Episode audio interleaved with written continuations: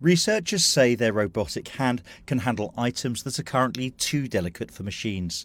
The hand uses wrist movements and has sensors that developers liken to skin. The robot is able to judge how much pressure should be applied to grasp delicate objects, such as those made of glass, without breaking them. But what are the practical uses of a robotic hand that can feel and grip? It's early days, but robotics professor Fumiya Iida says that in the future it could be used in medicine and agriculture. He believes the arm could handle soft fruits such as strawberries, replacing human pickers.